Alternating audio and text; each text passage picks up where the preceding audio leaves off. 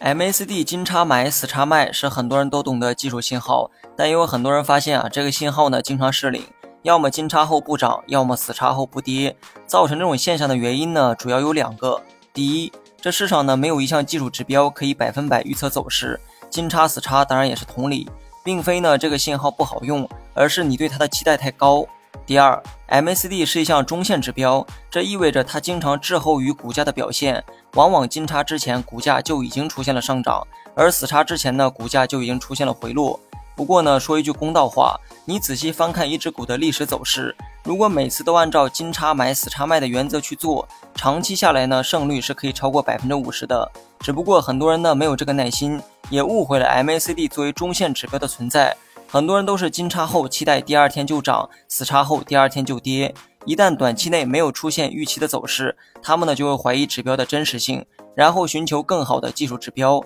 周而复始，永远在寻找的路上，也永远在亏损的路上。